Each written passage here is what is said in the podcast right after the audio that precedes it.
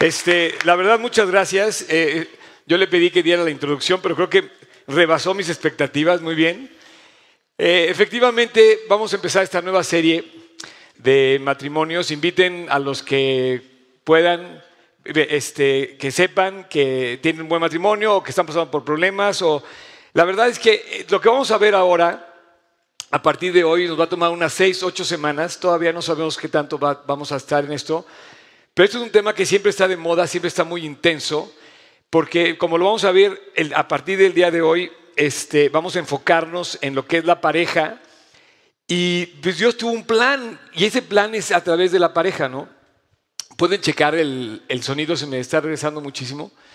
Eh, y como decías, eh, esto es algo que puede cambiar a México. Soy seguro que sí. O puede destruir a México o puede cambiarlo para bien.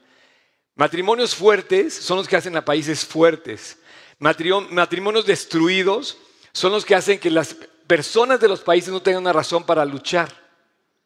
¿Cómo van a luchar a alguien para defender qué si su casa está hecha a pedazos? ¿Qué vas a defender? Pues por eso hay tantas cosas, ¿no? Y para eso nadie es, suficiente, la verdad. Para hablar de, para hablar del, eh, Juanito, te encargo ahí, eh, para hablar del matrimonio, la verdad, este, quiero decirles que o sea, yo no estoy casado y tampoco soy un experto en matrimonio, ¿no? Pero que esto no te sirva de pretexto para decir, bueno, este cuate que me va a enseñar si, si no está casado, ¿no?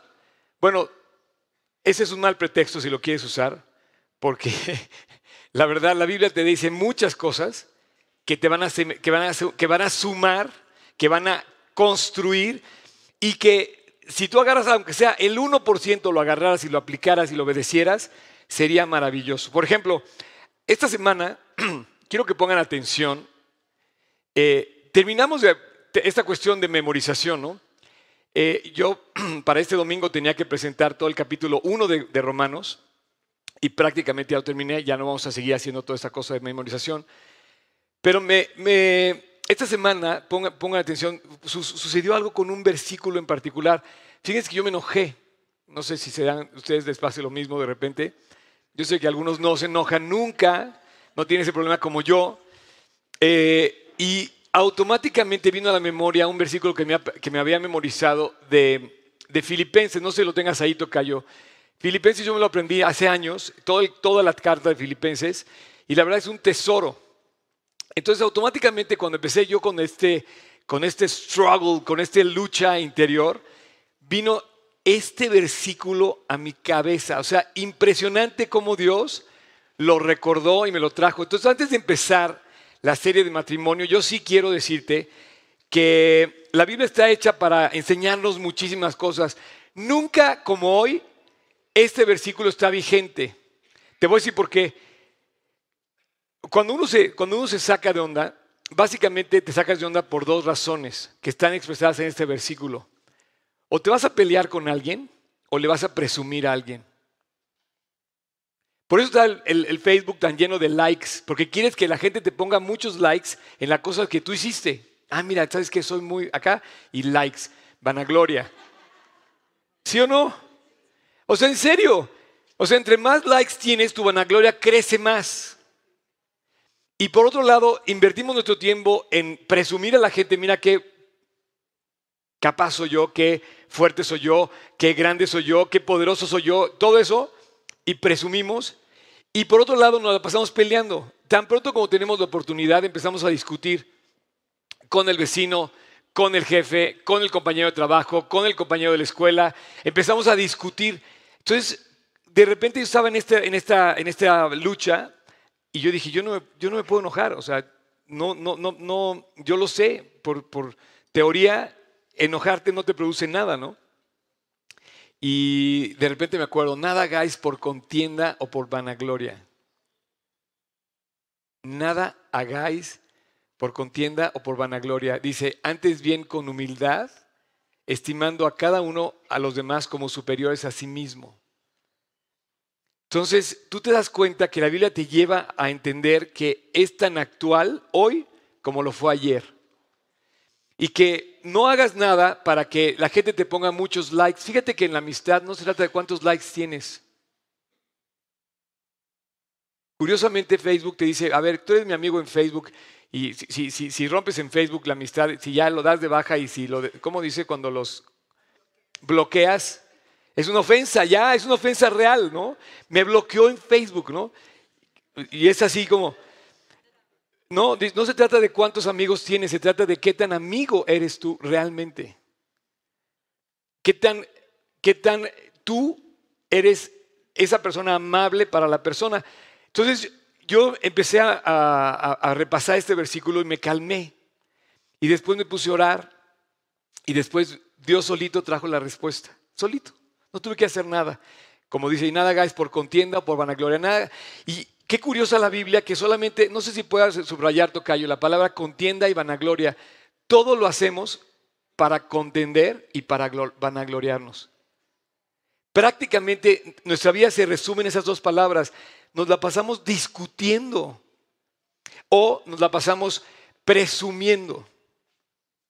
Y dice antes bien, estima a todos como superiores a ti mismo. Imagínate que el presidente o el jefe o el compañero de la escuela te considera a ti como superior a sí mismo. Bueno, al final de cuentas el presidente es un servidor público, ¿no? Tiene una investidura, tiene una, tiene una dignidad, tiene un puesto honorable y todo servidor público, pero al final de cuentas la Biblia dice, todos hagamos esto. Entonces yo también lo voy a honrar a Él como superior a mí mismo. Pero imagínate que esto fuera realmente nuestra manera de vivir. Ahora, curiosamente, para empezar la serie, no hubo mejor que empezar con este, con este versículo. En el matrimonio, nada hagáis, nada hagáis por contienda por vanagloria. Qué gruesa la Biblia, ¿no? Qué increíble. Dice, nada hagáis en el matrimonio por contienda o por vanagloria, antes bien con humildad, estimando cada uno a los demás como superiores a él mismo. Imagínate tú si todos viviéramos de esa forma en el matrimonio sería increíble, sería el cielo. Fíjate que el cielo existe en la tierra y existe en el matrimonio. Y si tú disfrutas de un matrimonio precioso, unido, eh, eh, eh, fuerte, de amistad con tu pareja, sabes que estoy diciendo que es el cielo. Pero también existe el infierno. Hay muchos matrimonios que viven un infierno. Y yo podría resumirte que la vida, la vida se trata nada más de esas dos opciones en el matrimonio. O vives el cielo o vives un infierno en tu casa. Porque como lo vamos a ver a partir de hoy, este, Dios diseñó la primera amistad de todas en un matrimonio. El primer amigo que hubo y la primera amiga que hubo fue un matrimonio.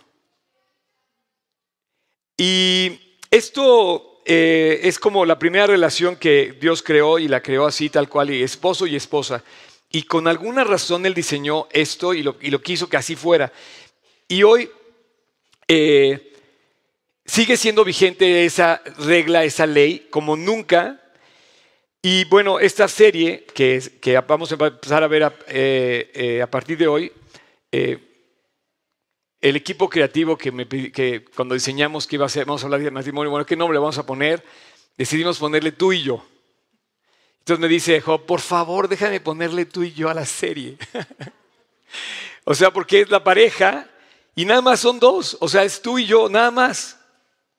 Y a mí me encantó el nombre porque dije, en un matrimonio se trata de tú y yo. Se trata de la persona con otra persona.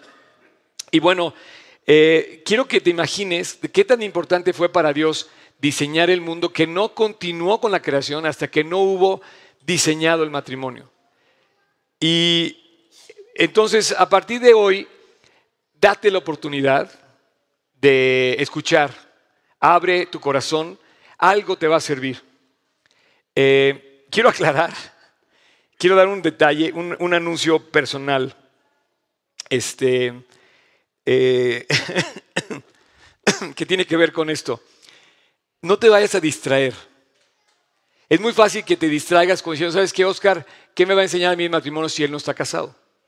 Esto puede ser una distracción para ti Pero yo te pido que no te distraigas en esto, que te des la oportunidad de escuchar, que invites a alguien más si sabes que algo necesita y si vas a apuntar algo, anótalo porque sabes que a lo mejor esto va a servirme para recordarlo o para ayudar a cierta pareja que a lo mejor está muy cercana a mí, pero muy lejos de Dios y le puedo acercar a Dios y eso va a servir. Entonces date la oportunidad de escuchar eh, porque este es para ti el mensaje. Tengas mucho tiempo casado, tengas poco tiempo casado, estés por casarte o inclusive estés soltero. Y la segunda anuncio que quiero dar, que por eso no di yo los anuncios, es porque quiero aclarar que no ando buscando pareja. O sea, todo el mundo me dijo, y terminamos la serie con tu boda. Y, le dije, estaría buenísimo, pero no tengo eso planeado todavía. No sé si en seis semanas pues, voy a dar eso, ¿me entiendes? Entonces, este, quiero decírselos de todo corazón, porque esto puede ser una distracción para ti, ¿no? Entonces em, empiecen a decir, oye Oscar, tú lo primero y después me lo presentas, ¿no? No, yo creo que Dios nos quiere hablar cada uno en particular, nos quiere hablar eh, en el corazón y estoy muy entusiasmado. Así es que la primera pareja que hubo en el mundo fue la primera amistad y no continuó Dios de ninguna manera sin haber empezado con el matrimonio. Eh, esto eh, quiero yo que, que, se convierta en una serie. ¿Cuántos se ha dicho el matrimonio? Muchísimo, ¿no? Pero yo quisiera que, hubiera, que hubiera como datos frescos que renueven, que renueven, como decía, como decía este Daniela, eh, tus votos como marido y mujer y que te encuentres otra vez con, tu pareja, ¿no? Y, quizá vivas con ella muy bien y bueno, pues que ese fuego se avive, se haga más fuerte, o quizá tienes alguna dificultad, pues que esto realmente Dios mueva para que eh, podamos mejorar en esa relación que Dios planeó que debe ser preciosa. Esposo y esposa, una pareja, eh, y esta es la piedra angular con la que Dios comenzó toda la creación. Dice que fue tomada del, costado de, de Adán y curiosamente, quiero decirlo, yo lo uso mucho en las bodas, Dios tomó una porción de su costado. Y con ese, esa pieza que él tomó de la, de la eh, costilla de Adán, formó a su compañera. Quiere decir que la persona que está al lado de Adán se iba a convertir en una persona que iba a acompañar a Adán. Mujeres, subrayen esta palabra, ahorita vamos a entrar a acompañar a Adán no se iba a convertir en su sirvienta, no lo tomó del pie, no tomó pedazo del pie. Hubiera sido muy fácil para Dios haber tomado el dedo chiquito del pie y haber hecho a Eva del dedo chiquito del pie. No, no, no. Tomó un pedazo del costado de Adán. Tampoco tomó y le cortó la cabeza a Adán y le dijo, voy a ser tu soberana y voy a ponerte por encima a una persona que esté superior a ti o que esté eh, arriba de ti. No, tomó una persona del costado de Adán. Y yo quisiera abrir esta serie diciendo que la pareja es eso, alguien con el que estás al lado y que particularmente la relación que hay de Adán hacia Eva en la costilla es de esa compañera a la que iba a proteger, a la que iba a poder abrazar, a la que iba a poder cuidar cerca del corazón. Tomó la costilla.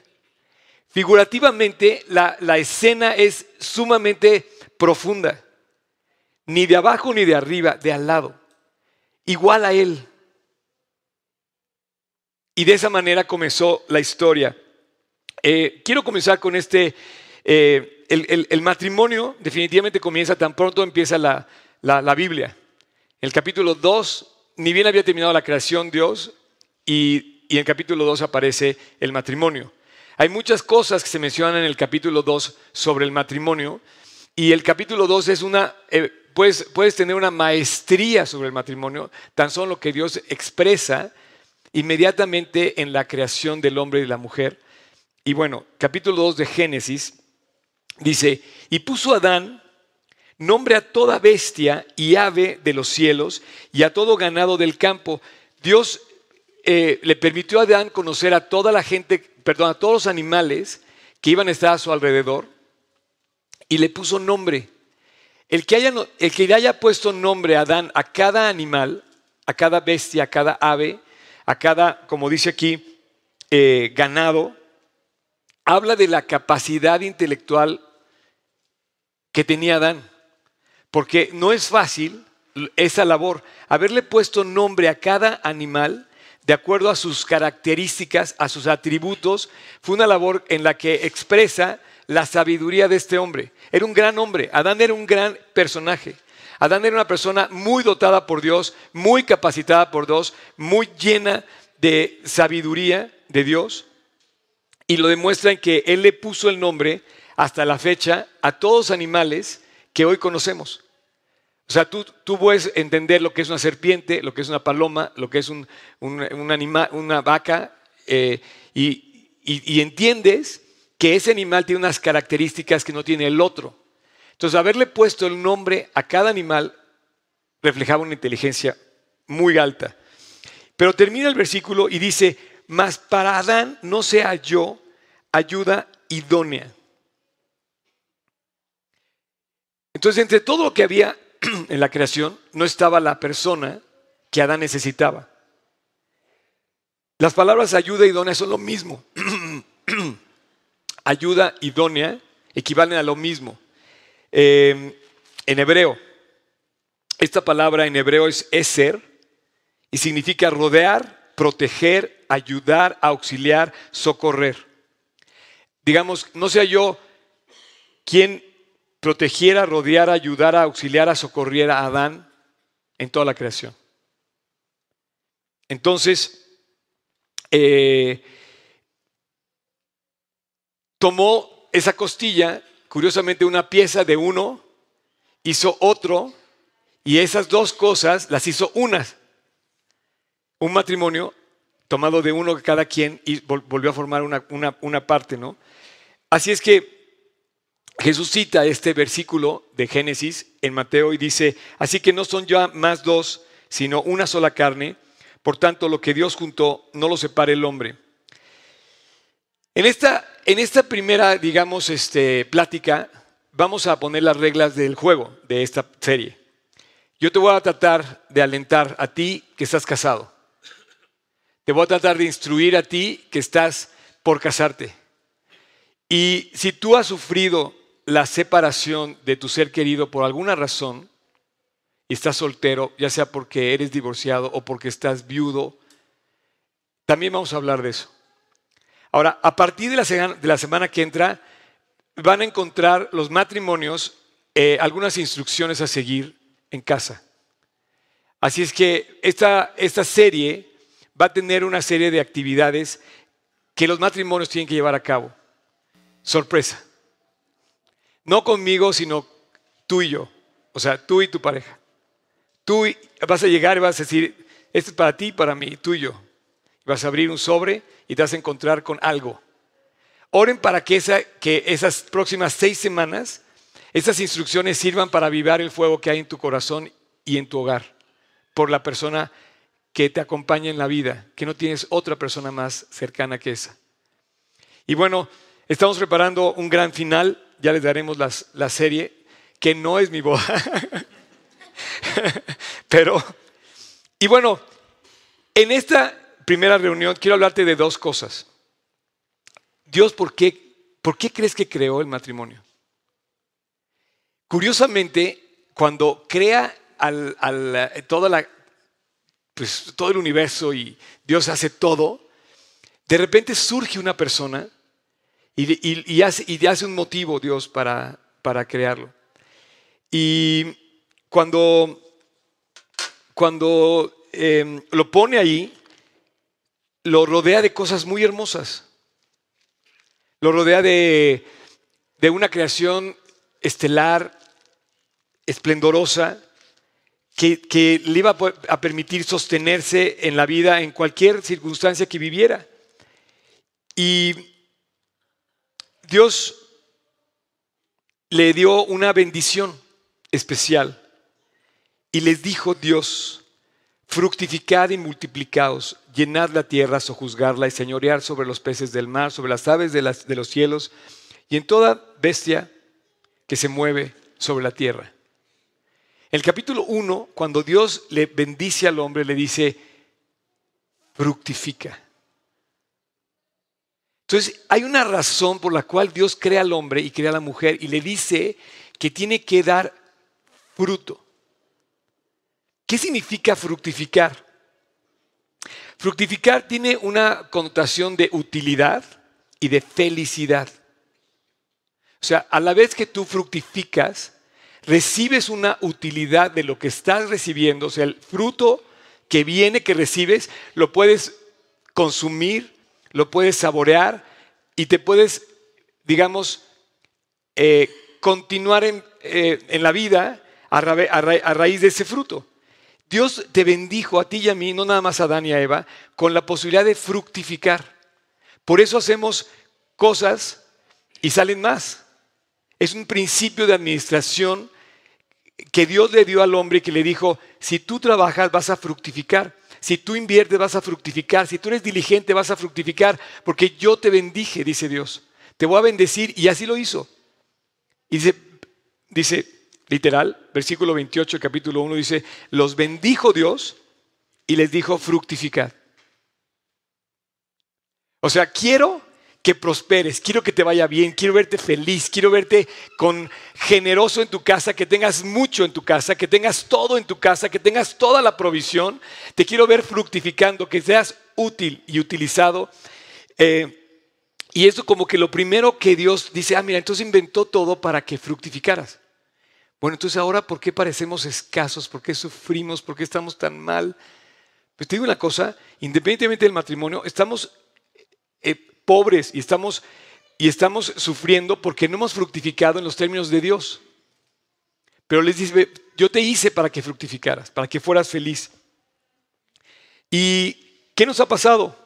Bueno, te quiero decir una, tan pronto, fíjate bien, tan pronto como aparece el matrimonio en la Biblia, es tan pronto como la primera amistad y tan pronto como los primeros dos personajes que aparecen en la Biblia, un hombre y una mujer, aparece el matrimonio, inmediatamente. Aparece la amistad y aparece el matrimonio. ¿Y sabes quién aparece inmediatamente después? El diablo. ¿Te puedes tú poner a pensar que el diablo no apareció antes a Adán solo? Adán le pudo haber aparecido el diablo solito, estando soltero. Estamos tranquilos los solteros, no tenemos problemas. Chocolate no, tenemos tentaciones los solteros. No, no, no. Pero ¿sabes qué? Adán no se apareció, perdón, el diablo no se le apareció soltero a Adán. Se le apareció hasta que estaba casado. ¿No será que ese es el donde quiere dar el veneno? ¿No será que es lo que quiere destruir el diablo? ¿Sabes tú que si destruye tu matrimonio, si destruye tu casa, destruye tu país, destruye a tus hijos, destruye tu sociedad, destruye la herencia, destruye el futuro, destruye la esperanza, destruye todo el futuro? Curiosamente que el dardo del diablo quería darle una vez que estaban casados. Y ya que estaban casados Adán y Eva, empezaron a tener problemas por cómo respondieron, no, fue la mujer que tú me dices, no, fue el otro, no sé qué, y se echaron la culpa y nadie se enfrentó a la realidad. Pero la tentación surge cuando el enemigo descubre que hay un equipo y un propósito en ese equipo de fructificar. Y entonces ya no hay fruto, ya no hay utilidad, ya no se recibe nada y el diablo ganó la batalla. Y automáticamente perdieron. Fueron echados del paraíso y dejaron de disfrutar, se tuvieron que tapar con hojas y después con, con pieles y después empezaron a sufrir, después vino la maldición y vas a, vas a dar a luz con dolor y tú vas a trabajar con el sudor de tu frente. ¿Por qué? Porque el fruto se afectó. Sin embargo, Dios promete, inmediatamente después de la caída del hombre, promete la salvación a través de un Mesías. Entonces quiere decir que sí tienes esperanza. Quiere decir que sí tengo esperanza. Quiere decir que Jesús es mi esperanza de restauración, de reconciliación, en cualquier cosa porque Dios provee la salida. Así es que el enemigo lo que quiso atacar es el fruto del matrimonio. Yo pienso que si él se dio cuenta que si logra destruir tu casa, destruye todo. ¿Tú te has fijado algo? Cuando alguien se divorcia, todos pierden. Todos pierden la mitad de lo que tenía uno o el otro, mínimo la mitad. Pierden los hijos, pierden los esposos, pierden todos. El enemigo, uno, no quiere que haya fruto y dos, quiere, quiere echar a perder el poco fruto que pueda haber. Es que todo surge en la casa. Todo surge en el hogar. Todo empieza ahí. Si tú no estás bien en tu casa, no puedes ni dormir, no puedes ni trabajar, no puedes estudiar, no te da la, no te da la vida y todo empieza en el hogar. Pero si tú tienes familias fuertes, tienes hijos felices y tienes un futuro próspero, prometedor, lleno de fruto y felicidad. Hoy en día el fruto del matrimonio tristemente no se ve. La cifra de divorcios, eh, Juan Manuel comentó justamente, parece que estamos a la par, lo que va a hablar Juan Manuel y yo. Este, Juan Manuel comentaba en, su plática esta semana, decía que en la constitución nueva, recién flamante de la Ciudad de México, la nueva constitución, aparece una figura de divorcio rápido. Es más, no rápido, súper rápido. Decía que va a haber unas maquinitas en los centros comerciales que vas a poder ponerle ahí una ficha y te vas a poder, sí, decía, eso es lo que decía Juan Manuel, que te vas a poder separar rapidísimo. ¿Por qué? Porque ya el fruto ya no se ve del matrimonio. Cuando el, el plan de Dios era, júntate con tu esposa, nunca se separen hasta que la muerte se separe y fructifiquen, ahora resulta, no sabes qué, como decía mi amigo el Gorni, ya se los he dicho, pero se voy a decir, para que los que no, para ser más famoso al Gorni, para los que no saben, eh, dicen, dice el Gorni que los casados, no, ya me, ya me los solteros, no, no, no, no, no, dice que todo el mundo quiere casarse, ¿no? Dice, bueno, este, eh, los solteros este, se quieren casar, ¿no? Y los casados se quieren morir. Esa es su broma. Nunca se me ha olvidado, por eso se me hizo muy buena. Pero hoy no se ve el fruto del matrimonio. Hoy, se, hoy, se, hoy, hoy, hay, hoy hay muchos problemas por el matrimonio. Obviamente vas a ir a ver un abogado y el abogado va a decir, sí, divórcete. Y yo te voy a pasar la factura. Porque el abogado lo que quiere es eso, que haya pleito. Pero dice la Biblia que nada hagáis por pleito, ni por vanagloria. Así es que Hoy lo que Dios quiere son matrimonios fuertes. Hoy lo que el diablo está tratando de hacer es precisamente matrimonios débiles y que no existe matrimonio. No te extrañe que el, Estado, los gobiernos, empiecen a tomar la patria potestad de los hijos, porque lo que quieren es destruir a la familia. Pero si algo tú puedes defender todavía es a tus hijos y tú quieres pelear por tus hijos, defender a tus hijos, bueno, sí, tienes todo el derecho de cuidar por tus hijos, de enseñarles lo que tú quieras enseñarles y el Estado no debe enseñarle lo que tú no quieras enseñarle, en principio. Pero va a llegar un momento que sea al revés. El Estado va a tener el dominio sobre tus hijos y va a querer él enseñar lo que quiera. ¿Por qué? Porque quiere destruir a la familia, el enemigo, no el Estado, sino el enemigo. Y entonces va a ser una razón para que luchar para el, para el Estado. Eh, pero bueno, ese fruto debería de continuar hasta el fin de los tiempos. El fruto del, matrimonio debería de surgir porque dice que multiplícate y, que todas las generaciones después de ti sigan tu ejemplo, sigan eh, prosperando. Y hasta la fecha, la, figura del matrimonio y la figura de la familia no ha cambiado. Dios la estableció tal cual. Es una cadena que dura por todas las generaciones. Y en el amor, ese amor que surge por una, por una eh, eh, amistad, es sumamente interesante que sale con un amor entre una persona, otra persona, o sea, tú y yo, y esas dos personas se aman y surge una figura que es, dos personas sacan una figura que es el matrimonio. Y Dios dice, hasta que la muerte los separe. Entonces está muy difícil luchar con el concepto de matrimonio cuando hoy hay una muy grande puerta para que se puedan separar. Hoy la moda es, no importa si no funciona, te divorcias. Hay, una lucha para mí presentar esto a ustedes y los que me están escuchando, porque para, mucha gente es lo que quieren ver es la salida nada más. ¿Cómo, cómo me salgo de esta de esta de, esta, de este enrollo, ¿no? ¿Cómo me, cómo, cómo me libro de esto? Y la Biblia dice que la clave es unidos, pero la clave es unidos fructificando y la, la clave es unidos en esa amistad. Leyendo algunas cosas para este, esta serie, encontré un concepto de matrimonio muy interesante. No sé si lo quieras ayudar a ponerme tu. El concepto dice que es, eh, lo, lo, lo describe como tres tipos de matrimonios el matrimonio de espaldas, el matrimonio de lado y el matrimonio de frente.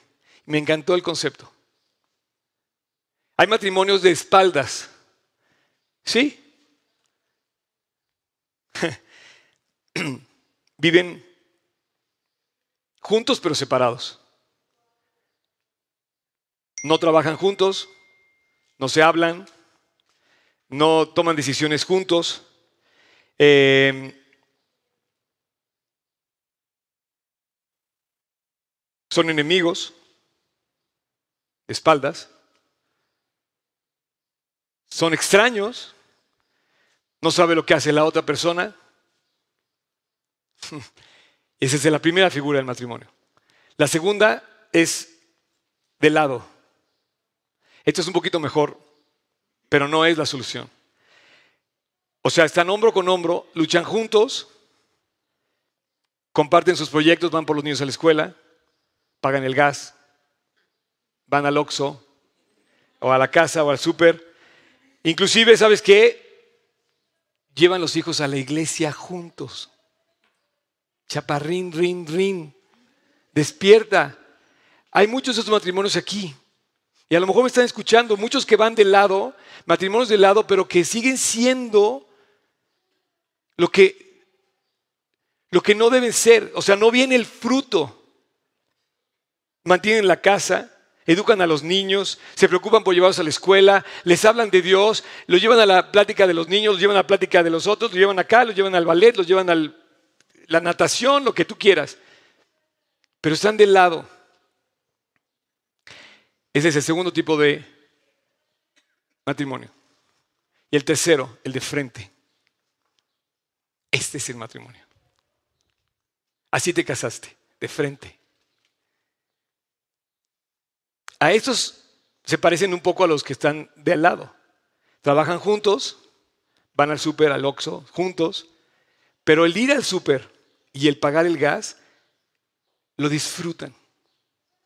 Son cuates, son amigos. Mantienen la casa, educan a los niños, mantienen su negocio, van a la iglesia. Pero hay una gran diferencia. Se ven a los ojos, conversan juntos, se ríen juntos, disfrutan juntos, platican juntos y viven de frente. comparten una amistad y comparten obviamente una intimidad. Hasta aquí tú y yo podíamos resumir en hombre y mujer. A ver, mujeres. Básicamente Dios dice, acompaña a tu marido. ¿Qué? Y entonces toda mi inteligencia y todo mi poder y todo, toda mi capacidad es, es si tú sigues las instrucciones, esto va a ser el cielo. Y no quiere decir que tú no puedas brillar. Aquella relación que decíamos que los hombres que, que hoy en día la sociedad quiere que las mujeres hagan lo mismo que los hombres, pero es que no se han dado cuenta que hay cosas que los hombres no pueden hacer que hacen las mujeres. Y las mujeres son algo muy especial. Pero dice, voy a hacer ayuda idónea para él y esa compañera del corazón que va a acompañar al hombre a la altura del pecho, a la altura de los brazos, que va a ser, protegida. Y aquí es donde voy a hablar con el hombre. Hombres, traten a sus esposas como si estuvieras pendiente de ella. De frente. Dejas al lado tu celular y le pones atención. Nada más con que sepa que le estás poniendo atención, que estás pendiente de ella. Con una conversación franca le pregunta, ¿cómo estás? ¿Cómo estás?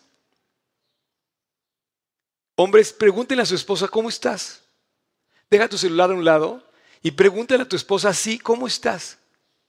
Pregúntale cómo te sientes. ¿Qué puedo hacer para que te sientas mejor? ¿Cómo te ha ido? Y escúchala, viéndola a los ojos de frente. Y cuando lo hagas, hombre, no sé, igual te pasa a ti lo mismo que a mí, pero siempre quieres andar arreglando todo. Eh, dale chance. No quieras arreglarla, simplemente escúchala. Ámala, francamente, de frente. Trata de amarla.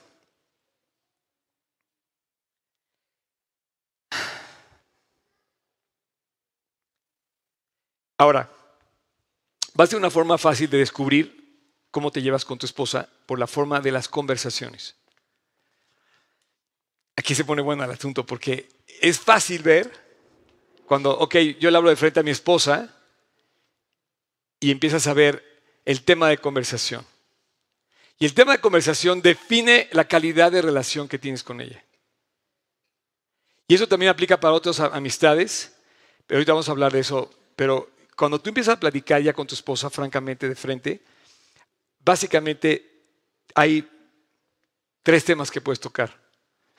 El primero es el clima, ¿no? Oye, me pongo chamarra, qué sé yo, ¿no?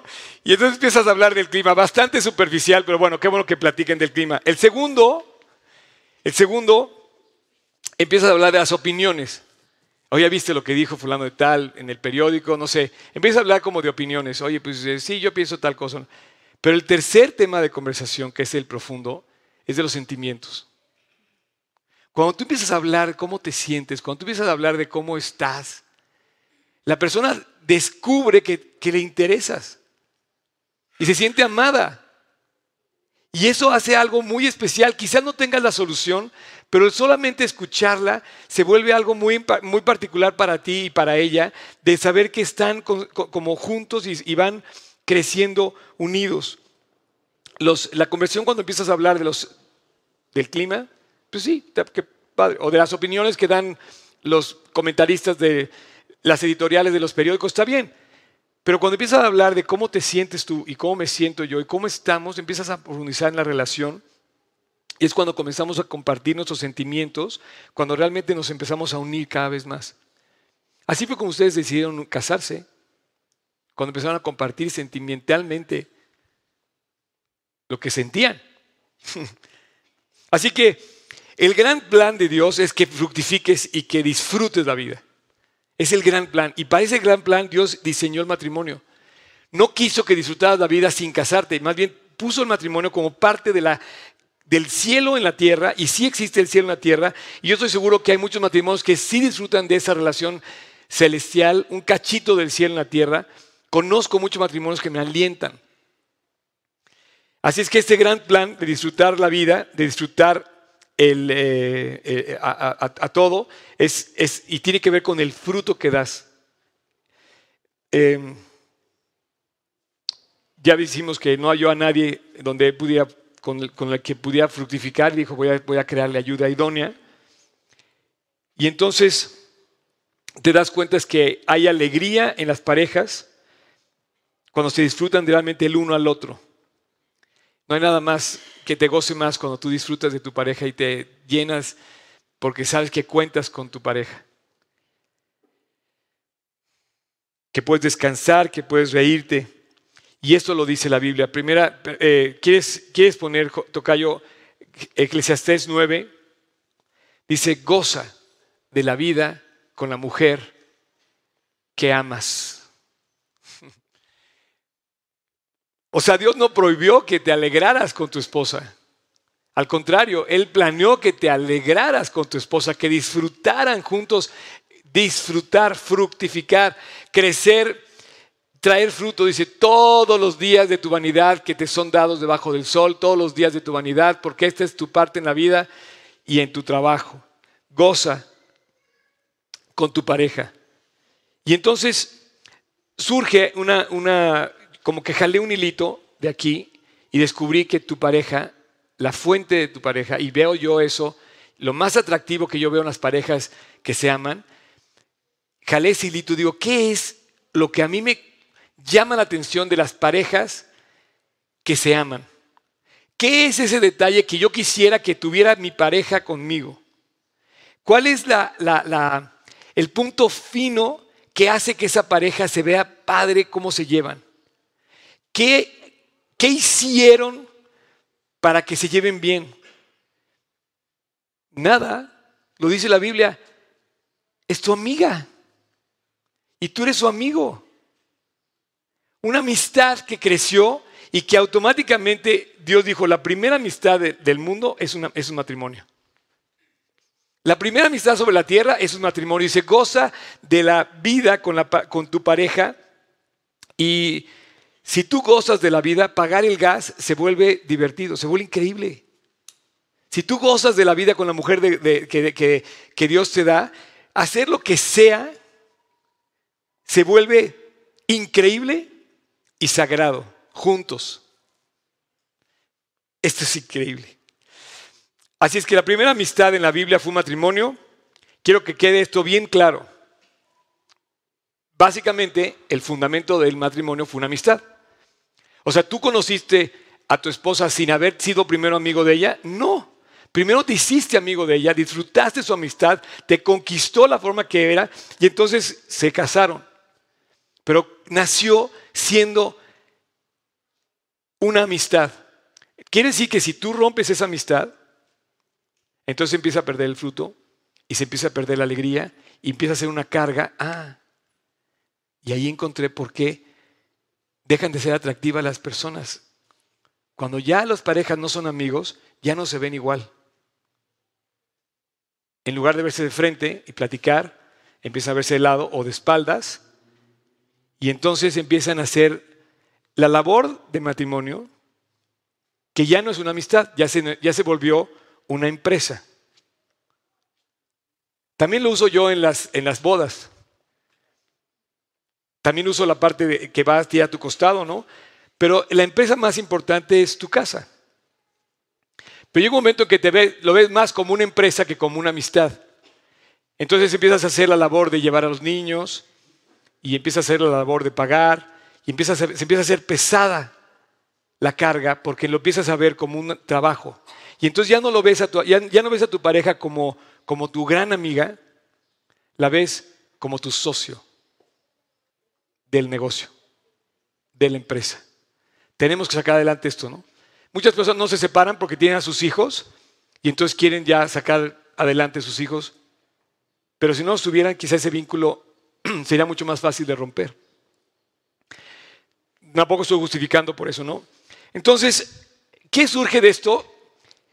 Pienso que es una, este es el, como el, meollo de esta, de esta conversación, es la amistad que tienes con tu pareja. Y de ahí surge todo lo demás. Y las parejas que tú ves atractivas son porque son amigos y disfrutan hasta pagar el gas. Las parejas que son enemigos o que simplemente trabajan para sacar a pagar el gas, pues sí lo pagan, pero no se disfrutan. Ya no dice fruto. La amistad. ¿Qué es la amistad?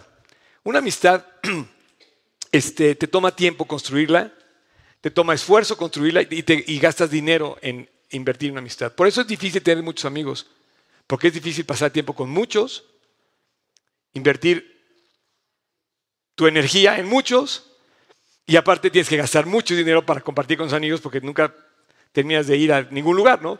Viajas, vas a un café y tú estás gaste y gaste y gaste y gaste. Y es amistad. Entonces no puedes tener tantos amigos. Pero bueno, si vas a, si vas a invertir en una, en una amistad, inviértela en tu casa. Primero que nada, invierte eso en tu casa. Entonces sale, sale el primer punto de mi plática, que es la amistad con tu pareja. Y quiero que quede claro, esa pareja fue amigo de la persona que ama, primero. Y lo segundo, no sé si pongas ahí, Tocayo, uno es amistad y la segundo es lo que cuesta la amistad, la inversión que hay en la amistad. Yo quisiera que te fueras con eso en la cabeza. Al invertir en la amistad, vas a tener que gastar dinero, tiempo y esfuerzo. Si esas tres cosas las vas a gastar, gástalas en tu casa. Y te voy a dar seis razones o seis hábitos de invertir en tu hogar. No es fácil tener muchos amigos porque te va a costar invertir en ellos. Los amigos nos cuestan. Para ir con a, cualquier lugar, hasta para una hamburguesa, tenemos que gastar. Lo mismo que, que gastarías en la hamburguesa si fueras con tu amiga, tu esposa, por la hamburguesa. Bueno, te costaría el doble, porque pues tienes que invitarla.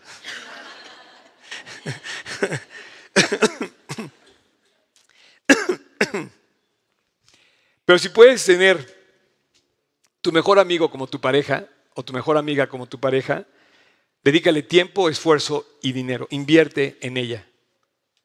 Y para invertir en tu pareja es muy sencillo. Es lo mismo que gastarías con tus amigos, pero inviértelos primero en tu mejor amiga y en tu mejor amigo. Y dice, el hombre que tiene amigos has de mostrarse amigo. Y hay más amigo, más, hay amigo más unido que un hermano. Esa es tu pareja. Eh, y bueno, primera inversión que haces con tu pareja para que fructifique. ¿Listo, Tocayo? La primera, presta atención. Invierte tiempo. Invierte esfuerzo, invierte tiempo, invierte con ella, presta, presta atención. O sea, prestar atención te toma tiempo para que tú le dediques y el tiempo cuesta. Dicen que, que, que el, tiempo, que el dinero cuesta, ¿no? Bueno, pues inviértelo en tu pareja, escuchándola, lo que hace. Esto ser tu mejor inversión que tú le dediques tiempo. Yo quisiera que aquí los matrimonios reavivaran el tiempo que pasan entre ellos. Que le dediques tiempo a tu pareja. Hoy es que mis hijos me tienen totalmente consumido por el tiempo. No, tus hijos nacieron después. Son fruto del amor que tú, que tú le debes a tu pareja. Y nunca se va a olvidar el consejo que me dijo Juan Manuel, o que yo oí, porque yo todavía no lo, no lo, no lo aplico, ¿verdad? Personalmente no estoy casado, pero dijo, si tú amas a tus hijos, tú amaste primero a tu pareja. Por tanto, cuando ames a tu pareja, ellos se van a sentir amados por el simple hecho de amar a tu pareja. Ellos no se sienten amados aunque les digas que lo amas y que hagas todo por ellos y que vas a dar la vida por tus hijos. Si estás peleado con tu pareja, ellos no van a creerte. Pero te van a creer cuando veas que tú amas a tu pareja, a su mamá, y entonces van a saber que tú los amas a ellos se van a sentir seguros. Así es que presta atención, escúchalo, apaga la televisión, pon un lado el celular, dale importancia a la persona y a su conversación. Dos, eh, los, los, amigos en el matrimonio invierten entre ellos mismos y se identifican como, como, como amigos, como tienen cosas en común. Eh, para, tener cosas en común, aquí entra de que si te gusta jugar, golf a ti, o te gusta correr, o te gusta, qué sé yo, eh, pues tienes que identificarte con esa persona. Y aquí es donde cuesta también. Entonces tienes que hacer un esfuerzo por acompañar al chavo a ver el fútbol americano. O hacer un esfuerzo por acompañarla a ella en algún, en algún tema. Y entonces aquí es donde te identificas con la persona porque quieres a esa persona y entonces gastas en invertir en la, persona tiempo y esfuerzo para darte a esa persona. Y entonces dice, maridos amen a sus mujeres como a sus mismos cuerpos, como a Cristo amó a la iglesia y se entregó a sí mismo por ella.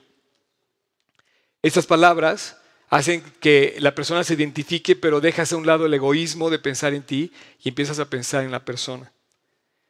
Si quieres transformar tu matrimonio, Tienes que amar a tu pareja como Cristo amó a la iglesia, que se dio a sí mismo por ella. Tres, eso es un poco lo que estamos comentando. Eh, los, los eh, maridos, los esposos, se disfrutan a sí mismos, invierten tiempo en eso.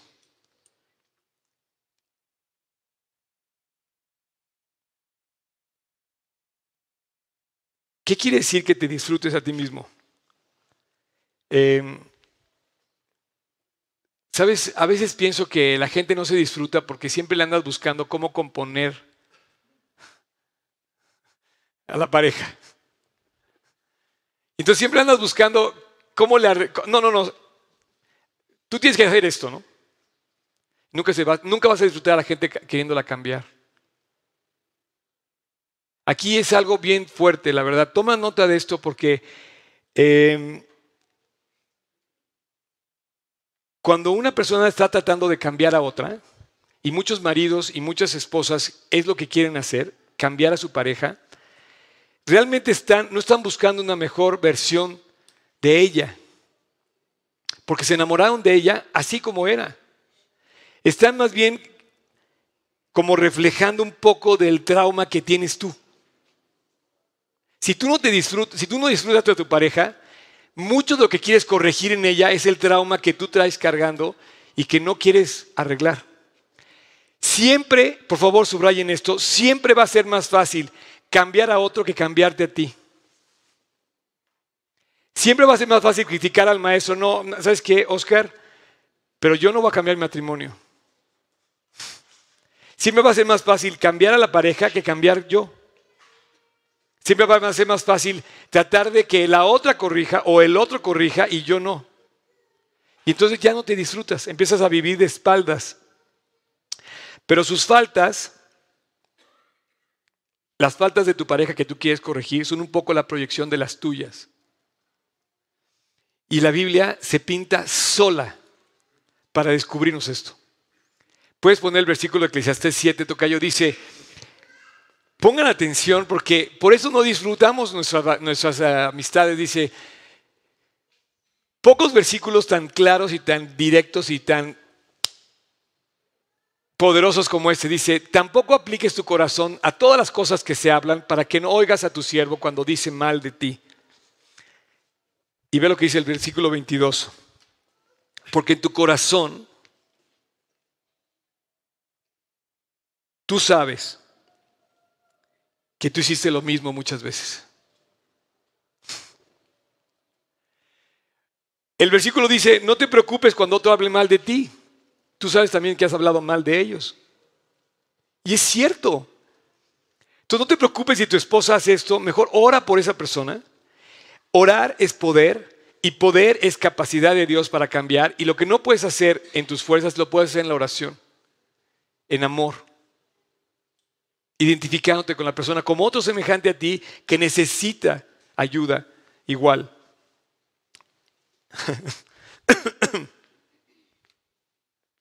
o sea, son de igual, los mismos, son dos caballos, pero de, de color diferente. Entonces quieres que el otro cambie de color cuando tú también tienes que cambiar de color. O sea, no sé cómo decirte. Hay que ser honestos porque siempre va a ser más fácil querer cambiar a la otra persona que cambiar yo. Siempre vas a querer que la otra persona corrija antes de que yo corrija.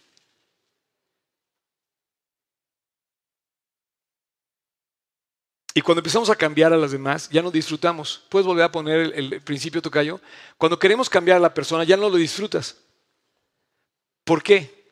Básicamente por tres cosas. Porque empiezas a hacer una codependencia de la persona, dependes de la persona, tu vida no depende de tu pareja, tu vida depende de Cristo. Pero cuando tú empiezas a cambiar la persona y empiezas a buscarle fallas, dependes automáticamente de esa persona. Eh, falta de intimidad, falta de amistad y resentimientos. Cuando, tienes, cuando no disfrutas de la persona empiezas a tener resentimiento, empiezas a codepender de esa y falta de amistad y de esa intimidad que deberías de tener con, la, con tu pareja. Me acuerdo de un matrimonio que me decía, eh, bueno, no, no, hablé con el matrimonio, casi siempre viene una sola parte primero a hablar. Cuando, cuando me viene a contar un problema, viene una sola parte a acusar a la otra. ¿no? Y yo siempre quiero hablar con los dos porque tiene derecho de réplica la otra parte. Eh, entonces me decía, que estaba muy molesta porque siempre hacía lo mismo el cuate en el baño. Usaba la pasta de dientes y sacaba de arriba la pasta en lugar de sacarla de abajo. Y que ya le había dicho que por favor usara la pasta de dientes de abajo y no la sacara de arriba. Yo cuando estaba diciéndome, te lo prometo, decía, o sea, estás, estás bromeándome, ¿verdad? O sea, no me puedes, pero estaba furiosa. No, y hay gente que discute por el papel de baño, hay gente que discute porque el, porque el sartén... Y dices, oye, espérame, ¿estás hablando en serio? Disfruta tu vida, o sea, ¿qué más te da la pasta de dientes? Y bueno, si quieres cambiar a alguien, nunca lo vas a querer disfrutar. Cambiar a alguien es tarea de todos. ¿Sí o no? No. Es tarea de ninguno. No están poniendo atención. Nadie puede cambiar a nadie. O sea, estás luchando contra lo que no vas a poder hacer nunca. Cambiar a alguien, ¿sabes quién lo puede hacer? Solamente Cristo. No quieras cambiar a tu pareja, solamente Cristo lo puede hacer y entonces vas a ver disfrutable una persona transformada por Dios porque es Cristo el que vas a ver en ella o en él. Sabes que yo conozco matrimonios que se odiaban y que el momento que Cristo entró a sus vidas se hicieron amados y se volvieron a casar. ¿Alguien me puede regalar un vaso de agua, porfa? Este, y en ese momento, en ese momento, estás viendo que Cristo cambia las vidas. Eh, esto es algo increíble porque queremos hacer algo que nadie puede hacer más que Dios. Gracias, James. Este, por ahí va a salir. Ya, hay aquí este. Eh, es más, si quieres me la puedes aventar de allá arriba. Me encanta la Biblia. ¿Sabes cómo puedes cambiar a tu pareja? Presentándola a Jesucristo. Llevándolo a los pies de Jesús. Diciéndole que Dios puede hacer. A ver, viene Champ. Acá, acá, acá, sí, que se ve aquí que tenemos interacción. Gracias.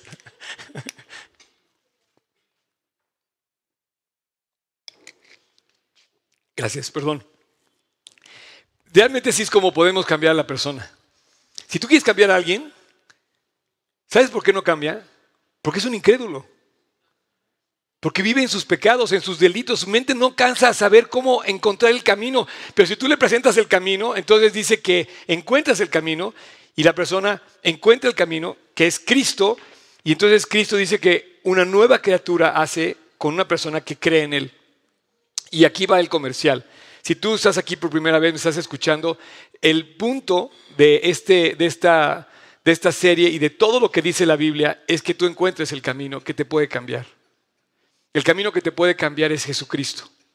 Y mientras tú no encuentres ese camino, estás perdido, como posiblemente te das cuenta que lo estás. Y sin Él no puedes cambiar.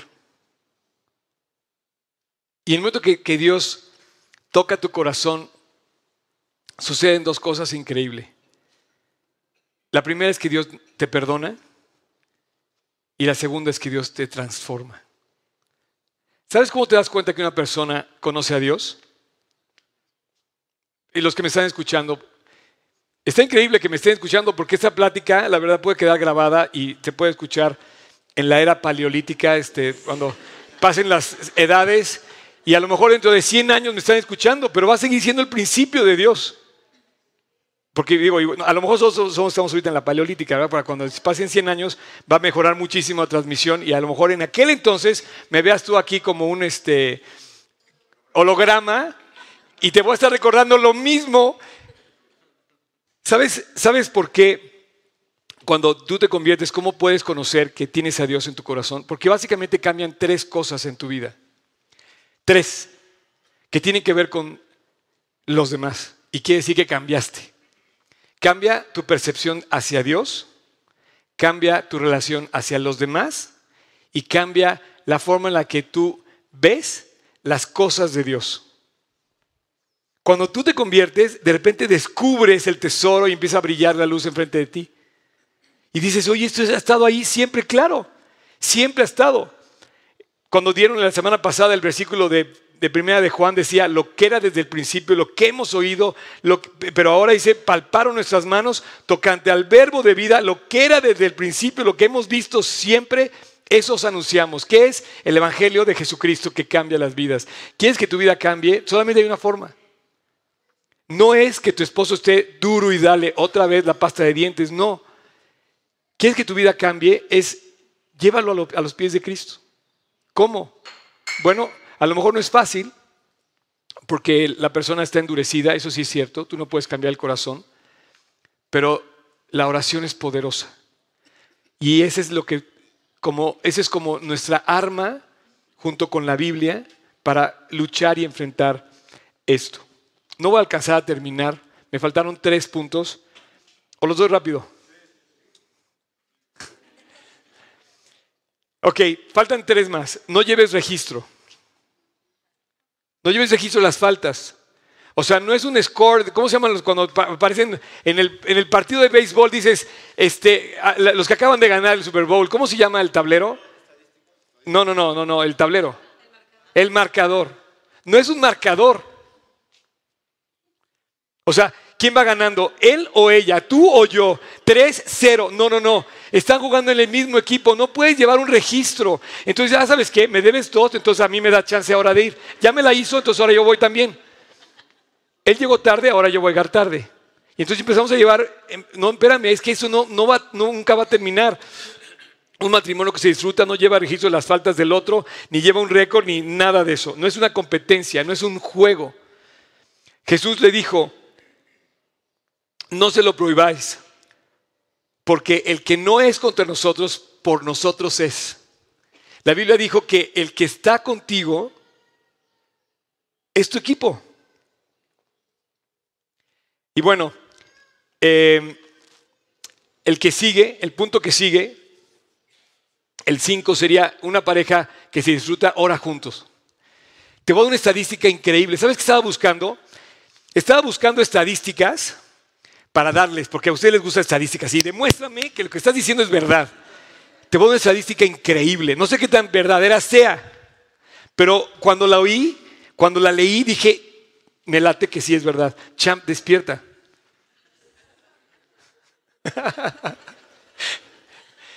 Tú sabes que solo el 1% de las parejas, solo el 1% de las parejas que oran juntos se divorcian.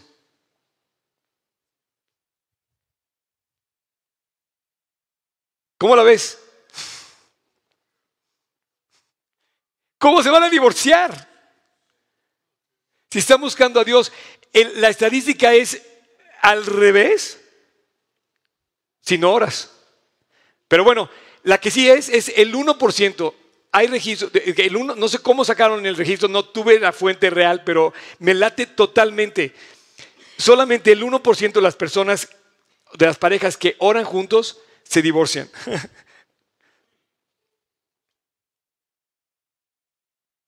y te digo una cosa, lo más padre de todo es que si lo haces, tú vas a confirmar la cifra. Si te pones a orar con tu pareja, va a ser muy difícil que te divorcies. Oración, ¿sabes a qué significa? Ya me dijiste poder, sí, pero también oración quiere decir salud espiritual. Una persona ora, está viva espiritualmente, no deja al... No, no, no, significa salud espiritual. Y la última, que esta es muy buena, quizás la mejor de todas. No, no creo. Por eso está hasta el final. ¿Puedes ponerla? Aguas con tus amigos. Muchos de los problemas que tiene el matrimonio son por las amistades que tienen las personas. Protege tu relación, cuida a tus amigos, escucha a personas que te edifiquen. Salgan con personas afines a ti, que compartan igual que tú a Cristo. Son a veces voces muy cercanas las que más daño te hacen. Si no, no se lo permitas. Ya, sepárate. Tengo un buen abogado. Ahora va a salir la nueva constitución y vas a poder divorciar fácilmente. Y te digo una cosa, son voces muy contaminadas, equivocadas, que no ganan nada más que destruir. Cuida tus amistades. Cuida tus amistades y no dejes que nadie hable mal de tu pareja. Que nadie te diga algo en contra de tu pareja. Le a los del worship que suban, por favor. Bueno, yo creo que tuvimos una, una sesión bien padre. No sé ustedes, pero me entusiasma hablar de la Biblia. La Biblia nunca termina de enseñarnos eh, cosas. Eh, es increíble cómo el otro día me estaba diciendo Job, como cuántas pláticas he dado en mi vida. ¿Cuántas creen? Mil. ¿Cuántas serán, Job?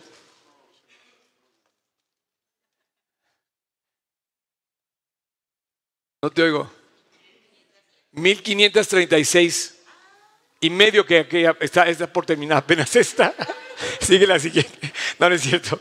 No, no, no tenemos la cuenta, obviamente, no sé. Pero son muchísimas. Seguro son más de 1500. O sea, imagínate que haya dado 1500 veces el mismo mensaje y siga vigente y siga fresco y siga alentando y siga levantando y nos siga enseñando cosas. Solo Dios. Esto no es que yo que yo no, no, no tengo la capacidad, es Cristo quien puede cambiar tu matrimonio, es Cristo quien puede alentar tu matrimonio y es Cristo quien puede avivar tu corazón. No necesito a nadie, ni necesitamos a nadie. Tu, tu, matrimonio, tu felicidad no depende de, de, la persona que tienes al lado, depende de tu relación con Cristo. Entonces vamos a, vamos a terminar y me gustaría que se pusieran de pie y me gustaría terminar con una oración. Y bueno, eh, me gustaría muchísimo ver matrimonios cambiando eh, a través de este em, mensaje, ¿verdad?, que estamos dando de la, de la Biblia sobre el matrimonio. Me gustaría ver matrimonios reconstruidos. He visto muchos matrimonios reconstruidos. He sido testigo de bodas, de segundas nupcias con la misma pareja. Eh, eso ha sido bien padre personas que estaban divorciadas y que me invitaron a ser testigo de su segundo matrimonio con ellos mismos. Me encanta verlos agarrados de las manos, bravo, buenísimo. Este, muchos matrimonios me alientan porque de verdad son un testimonio de que Dios lo hace. Y como van creciendo y van haciéndose grandes, se van haciendo más amigos. He, presenciado muertes de algunas personas, el fallecimiento de algunas de esas parejas. Prácticamente la otra persona ya no puede vivir sin su pareja. Lo sostiene Cristo. Pero es increíble cómo eh, nada va a suplir la, la íntima y profunda amistad que tenía con esa pareja que perdió después de toda la vida de haber vivido juntos. Nadie es más amigo tuyo que tu pareja excepto una persona, Jesús. Vamos a orar. Jesús, gracias. Gracias por nuestra iglesia, que a través de tu palabra, Dios, nos alienta a verte fresco y nos invitas cada vez a ir más alto. Gracias por todos los matrimonios presentes y futuros. Gracias por los que están presentes físicamente y presentes en línea. Gracias Dios porque quieres construir matrimonios fuertes para hacer a México fuerte. Comienza con nosotros Jesús. Cámbianos. Tú sí puedes. Transfórmanos. Y bueno, si tú estás escuchando te quiero invitar a ti que sabes que no te has reconciliado con Dios. Te quiero invitar a ti que sabes que estás separado de una relación íntima y profunda con Cristo. Y te quiero invitar a través de esta oración que voy a hacer yo para que te reconcilies con Él, le pidas perdón. Quiero recordarte que sin hacerlo sigues perdido, sufriendo y destinado al infierno a un infierno que ya quizás estás empezando a vivir por todas las consecuencias de tu pecado. Pero si tú le das a Dios tu primer amor, le abres la puerta de tu corazón, le pides perdón y te reconcilias con Él, tu vida va a cambiar. Y además te va a llevar al cielo Así es que si tú quieres en este momento, donde estés, Repite conmigo esta oración en tu corazón. Dios te oye, es para Él. Díselo a Él. Quien quiera que sea que me estés escuchando, si tienes duda de tu salvación, ahora mismo, donde quiera que estés, díselo a Cristo. En silencio en tu corazón. Señor Jesús, toma mi vida y entra a mi corazón. Perdóname de todas las faltas que he cometido, con las que te he ofendido a ti, a mí y a otras personas. Perdóname aunque no lo merezca. Hoy recibo tu amor y me quiero reconciliar contigo, Jesús. Cambia mi vida, llena mi corazón. Y el día que me toque partir, llévame al cielo, a tu presencia. No porque yo haya sido bueno o malo, sino porque hoy te pido que me salves tú. En la cruz lo hiciste. En la cruz pagaste por mí. Y hoy te acepto en mi corazón. Con ese regalo que me dejaste en la cruz del Calvario. Te acepto como mi Señor y como mi Salvador. A partir de hoy, Jesús, por fe, soy una nueva persona que camina contigo en mi corazón y que tiene un destino que va al cielo. Te lo pido en tu nombre, Jesús. Amén.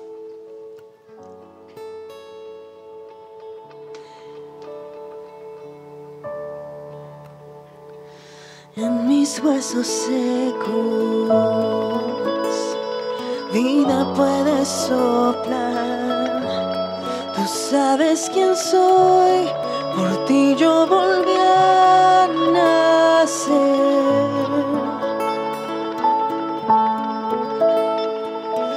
calmas la tormenta, das paz a mi interior. Me doy como soy, despierta mi corazón